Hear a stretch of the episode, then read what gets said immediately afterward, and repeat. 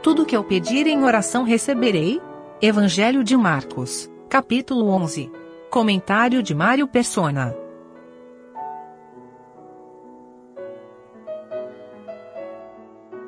Apenas voltando a uh, três versículos aqui do, da porção anterior, os versículos 24, 25 e 26 do capítulo 11.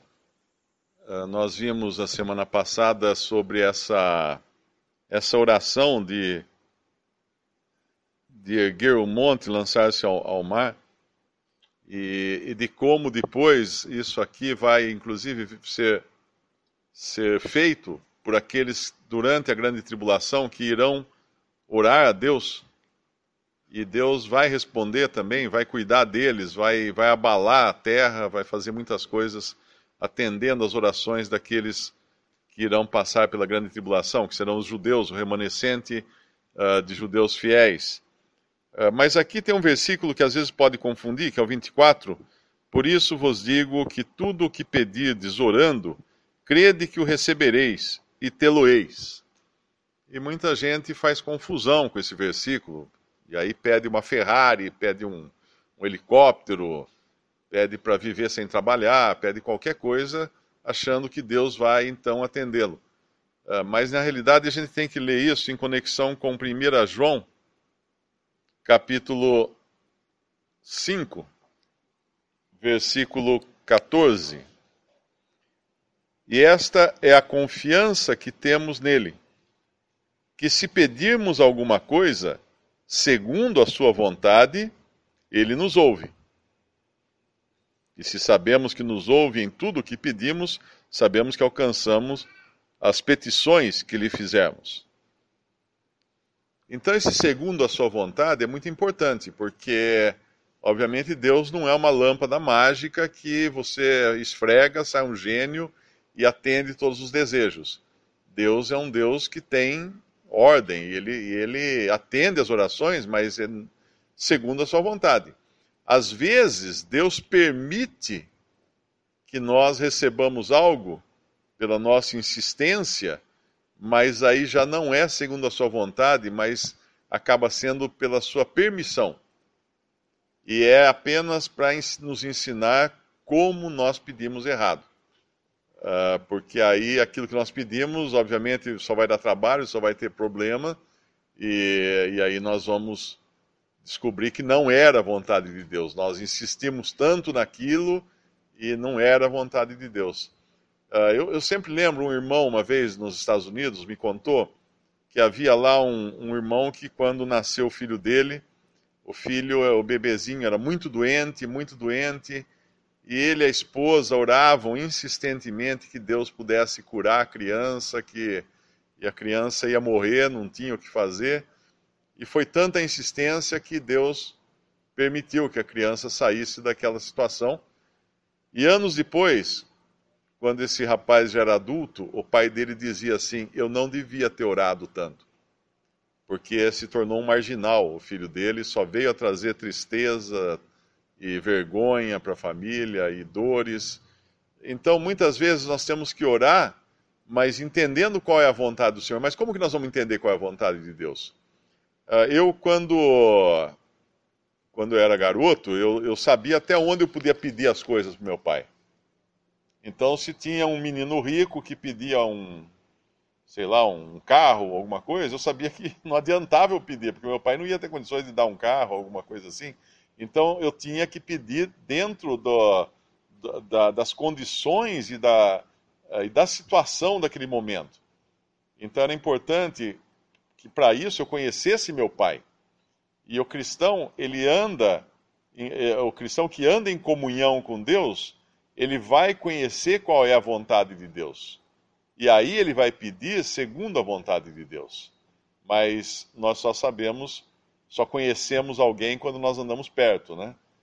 Você nunca consegue escutar o que alguém está falando uh, se ficar muito longe, tem que andar perto, andar próximo. E assim é com Deus também. Se nós andamos próximos, uh, em comunhão com Ele constantemente, com a Sua palavra, nós vamos ter esse, esse discernimento, essa inteligência espiritual para saber pedir conforme convém.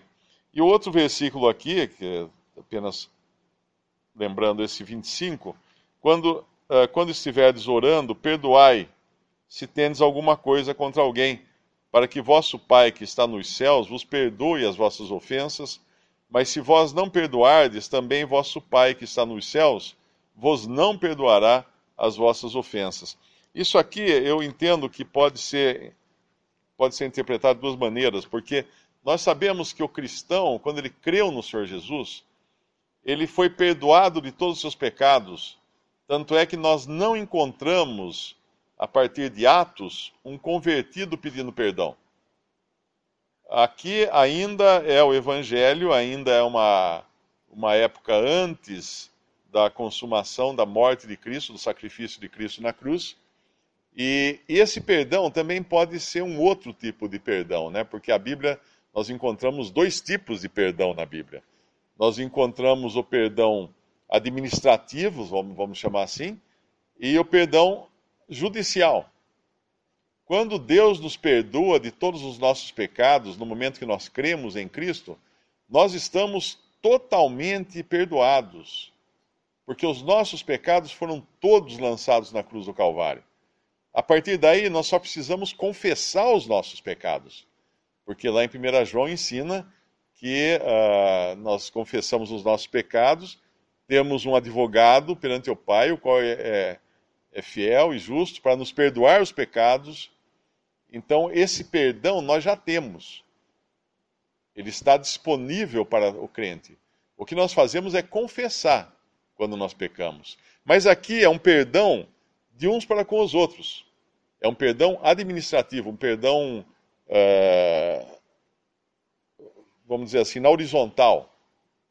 E é como, por exemplo, quando a Assembleia, um irmão que cai em pecado e é, é colocado fora de comunhão, em disciplina, depois disso ele, ele se arrepende, ele uh, fica entristecido, ele mostra, dá provas de arrependimento, aí a Assembleia o restaura. Essa é uma forma também dele estar sendo perdoado, mas não diante de Deus, porque o perdão de Deus ele já tinha quando creu em Cristo, mas um perdão administrativo. Então, esse é o perdão horizontal, quando eu perdoo o meu irmão, e, e obviamente eu tenho benefícios quando eu faço isso. Eu não sei se algum irmão poderia explicar melhor do que eu isso daí. Talvez um versículo que ajude nisso é Colossenses 3. Colossenses 3, versículo uh, eh, 13. Suportando-vos uns aos outros e perdoando-vos uns aos outros, se algum tiver queixa contra outro, assim como Cristo vos perdoou, assim fazei vós também. Então, esse perdão que nós uh, praticamos por termos sido perdoados, não para sermos perdoados, mas por termos sido perdoados. É diferente da lei, quando era uma relação de causa e efeito. Eu precisava perdoar para ser perdoado. E agora nós fomos perdoados de todos os nossos pecados. E porque fomos perdoados, nós perdoamos não para receber alguma coisa em troca, mas porque nós já temos esse perdão.